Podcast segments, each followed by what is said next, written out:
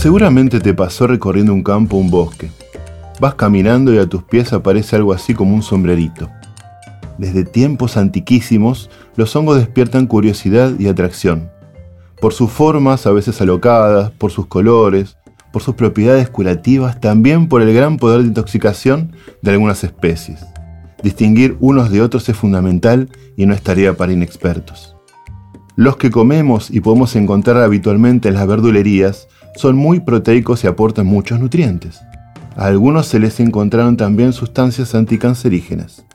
Estamos en un mundo que proyecta un gran crecimiento de la población mundial y el aporte de proteínas será fundamental para una correcta nutrición. Los hongos se pueden cultivar en espacios reducidos y, aunque parezca mentira, con mucha menos agua de la que necesitaría para los cultivos de plantas y la crianza de ganado. Champiñones, gírgolas, shiitake, hongos del pino, son solo algunos de los que habitualmente encontramos a la venta pero nuevas especies se descubren cada día. Los científicos trabajamos para determinar a qué género y especie pertenecen.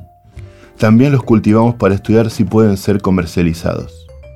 Me llamo Bernardo Lechner, soy doctor en ciencias biológicas e investigador del CONICET en el Laboratorio de Hongos Agaricales de la Facultad de Ciencias Exactas y Naturales de la Universidad de Buenos Aires. Dirijo un equipo que también interviene en el diagnóstico de pacientes que llegan a los hospitales con posible intoxicación con hongos. Junto a otros investigadores escribimos un libro que te quiero compartir hoy. ¿Son plantas? ¿Los podemos cultivar en casa? ¿Cómo distingo uno comestible de uno venenoso? Te invito a conocer estos fascinantes organismos. Escucha ciencia.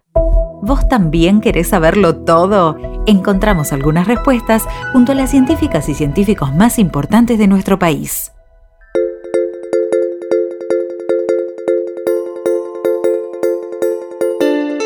En el episodio de hoy, Martínez Lipac te comparte un fragmento de Hongos Comestibles, escrito por Bernardo Lechner, Maximiliano Rugolo y Julieta Malerman.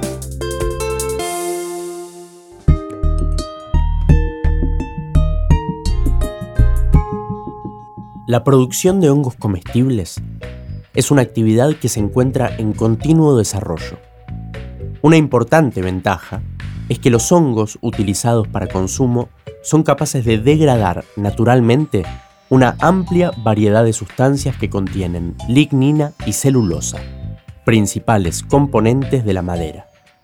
Lo hacen mediante la liberación de un complejo grupo de enzimas extracelulares. Este proceso permite que para su cultivo puedan ser aprovechados diferentes materiales, como los desechos provenientes del cultivo de café, del algodón, restos forestales, paja de cereales, orujo de manzana, vid, etc. Es por este motivo que el cultivo de hongos comestibles ofrece una excelente oportunidad para obtener un producto de bajo costo que puede acompañar la producción de otros cultivos agrícolas mediante la utilización de sus productos o subproductos. Los hongos son alimentos apreciados desde la antigüedad por su exclusivo sabor y textura, y algunos de ellos por sus atributos medicinales. Mucho más reciente es el reconocimiento de que los hongos son una fuente de suministro para una dieta rica en proteínas, ya que contienen todos los aminoácidos esenciales, fibras y minerales que proveen beneficios nutricionales directos para la salud humana. Poseen un bajo contenido calórico y su valor nutricional puede ser comparado al de los huevos, la leche y la carne. Es así que el consumo de hongos es una fuente alimenticia relativamente barata y de alta calidad. A su vez, ciertos hongos denominados medicinales contienen compuestos bioactivos llamados nutricéuticos, que actúan como suplementos nutricionales con propiedades fisiológicas y terapéuticas. Eso hace que mejoren la calidad de vida de las personas. Al hablar de hongos comestibles cultivables, lo primero que se nos viene a la cabeza es el champiñón. Y aunque es el que se cultiva comercialmente con mayor frecuencia, esta es solamente una de las muchísimas especies de hongos que se consumen en todo el mundo, como las gírgolas y shiitake.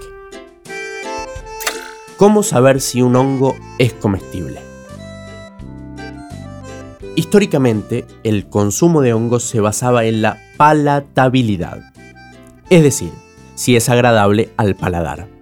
Esta es una propiedad que se evidencia por el color, textura, olor y sabor de un hongo.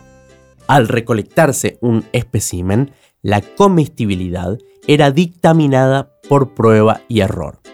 Y así se iban conociendo las especies que eran de interés y aquellas que debían evitarse. Muchos años pasaron y la correcta identificación sigue siendo la mejor herramienta para dictaminar si un hongo es comestible o no. Existen muchísimas fórmulas que dicen poder ser practicadas con este fin. Sin embargo, ninguna de ellas posee un fundamento científico, por lo que son falsas y bajo ningún concepto deben ser empleadas, ya que se estaría poniendo en riesgo la vida de la persona que ingiere los hongos el consumo de hongos tóxicos puede acarrear desde leves trastornos gastrointestinales y nerviosos hasta lesiones de células hepáticas y muerte. Los síntomas típicos son dolor de cabeza, mareos, sudor frío, vómitos, dolor abdominal agudo, ictericia, diarrea, entre otros. Estos no siempre aparecen justo después de ingerirlos y pueden manifestarse luego de 15 minutos y hasta 36 horas después. En otros casos pueden perdurar hasta 8 días después de la ingesta. Existen dichos populares que son falsos respecto de las características que determinan que un hongo sea venenoso. Veamos algunos de ellos. Los hongos venenosos se tornan negros al contacto con un anillo de oro o una cebolla. Esto es falso. La mayoría de hongos se oscurecen a medida que envejecen y no se produce ningún tipo de reacción con el oro o la cebolla. Los hongos venenosos tienen colores intensos y brillantes. Este es otro mito y es falso. Existen hongos venenosos de variados colores, incluyendo blanquecinos o crema.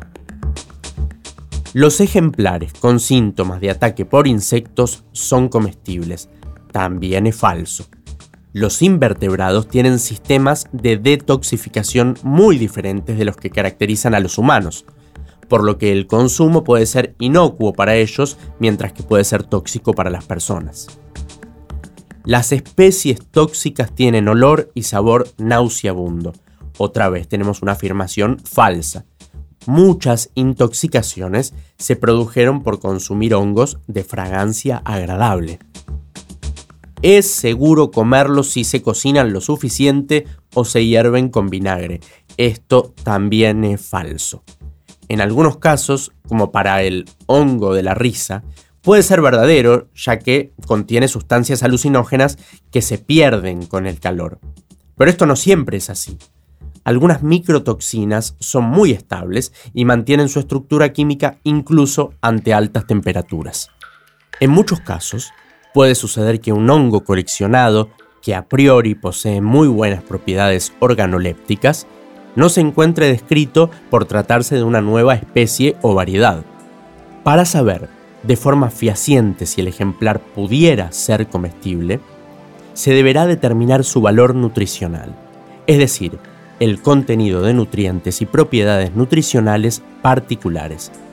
Por nutriente se entiende cualquier sustancia química consumida normalmente como componente de un alimento que proporciona energía, que es necesario para el crecimiento, el desarrollo y el mantenimiento de la vida o que su carencia provoque cambios fisiológicos característicos.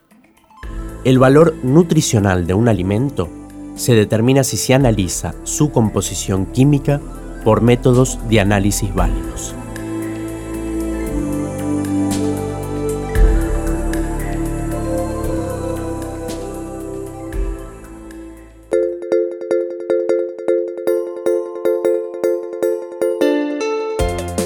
acá, pudiste escuchar el fragmento de Hongos Comestibles, escrito por Bernardo Lechner, Maximiliano Rugolo y Julieta Malerman.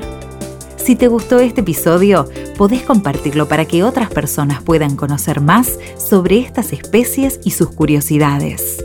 Podés encontrarla en la página web del Centro Cultural de la Ciencia, Busca Lee Ciencia, Lee Futuro y vas a descubrir este y otros libros que te llevarán de viaje por el mundo del saber científico. O seguí este podcast para enterarte del próximo episodio de Escucha Ciencia. Lee Ciencia, Lee Futuro es un programa del Ministerio de Ciencia, Tecnología e Innovación.